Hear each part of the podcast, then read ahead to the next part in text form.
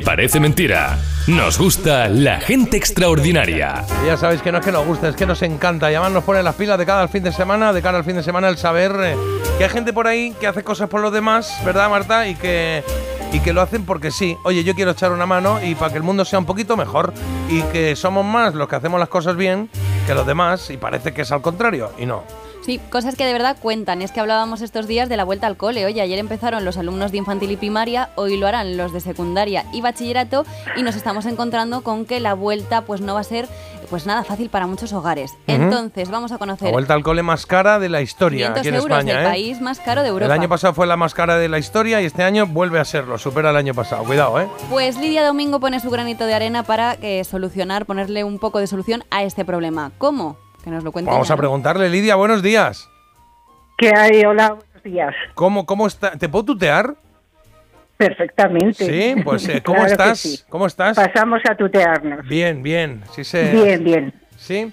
Bueno, Arrancando la mañana bien. qué bien. Pues nosotros ya estamos ya casi acabando la mañana. La vamos a acabar contigo porque nos gusta acabar la semana con gente que, que nos aporte algo. Y bueno, y sabemos que tú aportas mucho porque eh, eh, tú ahora mismo ya, ya no, ya no trabajas, ¿no?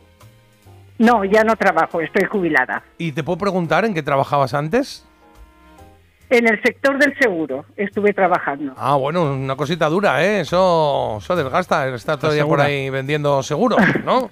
No, no fue venta, fue gestión. Ah, gestión, vale, bien. Sí. Bueno, pero que un buen trabajo. Y, y eres de esas personas que cuando te llegó el momento de la jubilación dijiste, yo no me voy a quedar aquí tranquilita en casa, ¿no?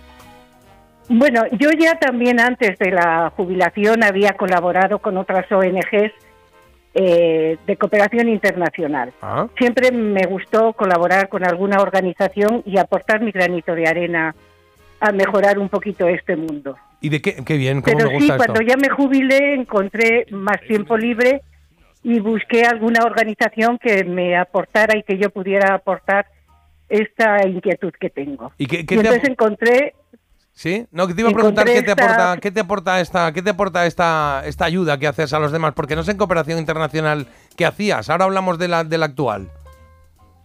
En cooperación internacional también un poco gestión de proyectos, eh, eran proyectos internacionales, era ayuda a comunidades eh, indígenas del Perú, en lo que estuve trabajando. Ah, qué bien, qué bien, Y qué bonito. sí, muy bonito. Y entonces luego ya en este momento me planteé más hacer el trabajo aquí en mi país, aquí en España, que también hay veces que hay muchas necesidades y que tenemos que atender. Que las tenemos cerquitas, es verdad, y que a veces eh, pensamos que por ahí fuera hay mucha necesidad y al lado de casa tenemos a gente con, con También problemas. las necesidades, sí. Claro que podemos poner nuestro granito de arena. Tú lo haces en este caso con una fundación que se llama Fundación Melior o Melior. ¿Cómo, Efectivamente. cómo- ¿Dónde lleva aquí el, el golpe? ¿Melior o Melior? Melior. Melior, Melior, vale. Melior. ¿Y, y a qué se dedica la fundación? Cuéntanos. Pues la fundación se dedica, el objetivo que tiene es eh, facilitar fundamentalmente libros de texto a los niños. Eh, el objetivo que tiene, por supuesto, es eh, apoyar en la educación como principal objetivo, ¿no? El, y entonces para ello mm, tiene que eh, su, su objetivo fundamental es conseguir libros de texto y facilitar libros de texto a todas esas familias que no pueden adquirirlos porque hoy día la compra de libros para las familias muchas veces eh, supone un gasto que no tienen. Bueno, es un dineral y aunque Y lo tengas es muy caro. Desde luego es muy caro el libro de texto, sobre todo sabiendo que ahora hay una tecnología que podía abaratar esto, pero parece que no quieren acabar, o sea, que siguen exprimiendo ahí un poco eh, esta, esta situación. Y es verdad que hay familias que tienen pocos recursos, donde a los que eh, eh, en este mes y además después de verano, que siempre se tiene un gasto extra, pues llega este mes y le hacen un roto importante. Vosotros hacéis como de intermediarios de libros, ¿no? Recogéis y, y entregáis, ¿no?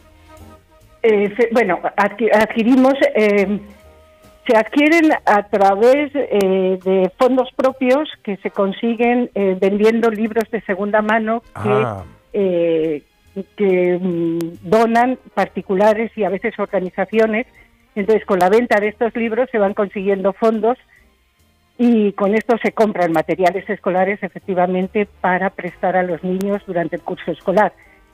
Son niños que previamente se le han aportado un informe del servicio social para decir que sí, que efectivamente es una familia que lo necesita eh, y luego se comprometen al final de curso a devolverlos en buenas condiciones, una forma también de responsabilizarles a ellos claro. con este con estas donaciones. Y de reutilizar esa, esa inversión que ya se ha hecho en un libro que le pueda servir a otra persona, ¿no? Y ahí tu trabajo cuál es? ¿Aquí es gestión o tienes contacto con las familias o cómo?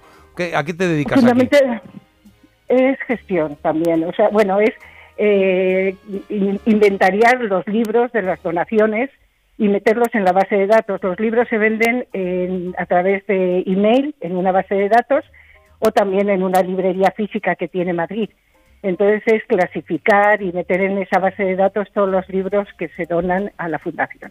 ¿Y qué te aporta? ¿Qué te aporta hacer eh, esto cada día, Lidia? ¿O cuánto tiempo le dedicas? Yo le suelo dedicar una mañana en semana, son cinco horas más o menos en principio. Es, siempre tengo disposición plena si necesitan en un momento dado que yo les ayude más tiempo, no me importa, lo puedo hacer. Pero en principio estoy yendo un día en semana. ¿Y qué me aporta? Pues hombre, eh, hago un trabajo para empezar, es, yo creo que es enriquecimiento personal en todos los sentidos.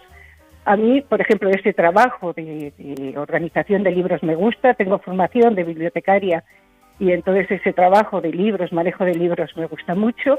Y luego también como persona, pues porque creo que todos tenemos que tener un poco de compromiso con esta sociedad y aportar nuestro granito de arena en la mejora de, ella, ¿no?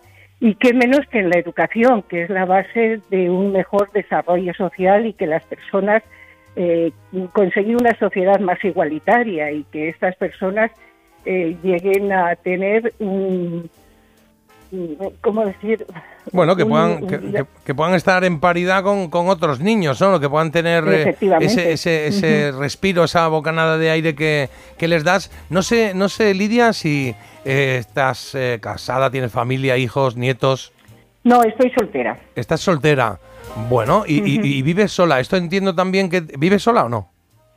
Sí. ¿Sí? ¿Y esto te da también un poquito a ti de, de, conocer gente nueva, de moverte en la fundación, en la asociación? No sé si tienes contacto con las familias. ¿Te sirve eh, en ese sentido también?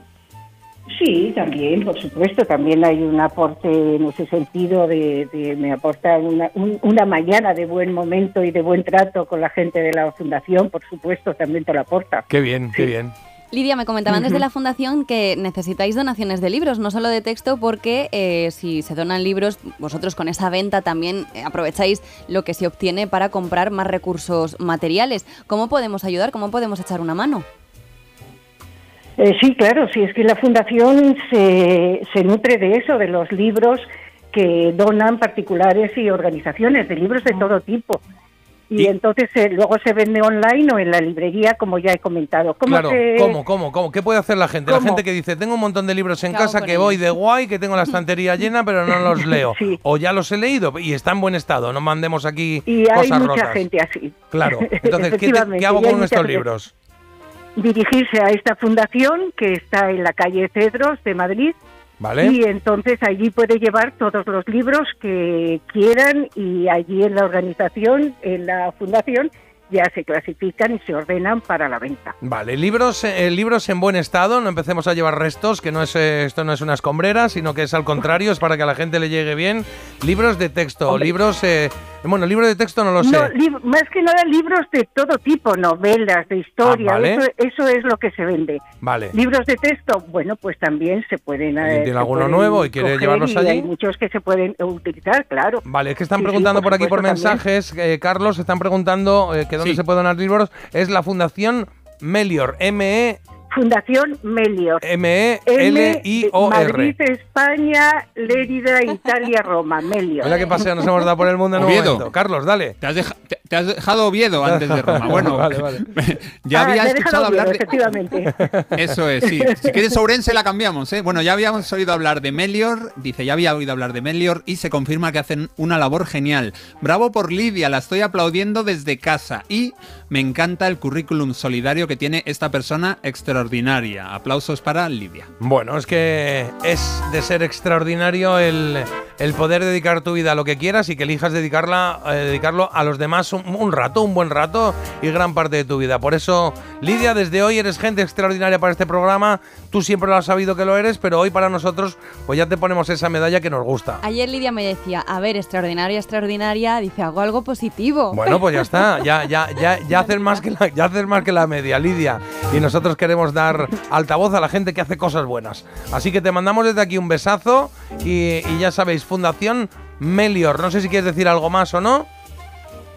Nada, agradeceros el poder difundir el trabajo de esta organización para que efectivamente se, apo- se apunte más gente a este tipo de colaboración con la Fundación o con otras organizaciones y que puedan apoyar pues una sociedad mejor, más igualitaria y, ma- y mejor para todos. Y más justa, claro que sí. Si estáis fuera de Madrid y decís, es que tengo un montón de libros que hago esto, oye, pues lo envías. Y si no puedes, pues un día que te vengas a Madrid, algún colega que venga a Madrid, le dice, llévate esto y lo llevas aquí. Y llamáis a la fundación y os dirán cómo también. Pues Lidia, muchas gracias. Hoy no me va a dar Nada, tiempo a ponerte una canción, pero como ya eres parte de la familia de Melodía, prometo el lunes eh, eh, poner una canción que te guste. ¿Qué, qué, qué música te gusta? Dime algún artista que te apetezca escuchar el lunes. Uf, me pilles en este momento así, me vale cualquiera, que me sorprendáis. Artista. A ver, ¿alguna que te guste? Perales, ¿te gusta Perales, por ejemplo? No, hombre, ponme, por ejemplo... Extremoduro. Joaquín, no, Joaquín Sabina. Venga. Joaquín Sabina, mira, buena elección. Pues el Venga. lunes sonará Joaquín Sabina para Lidia. Te mandamos un Venga, besazo vale. muy fuerte, Lidia. Un beso. Gracias.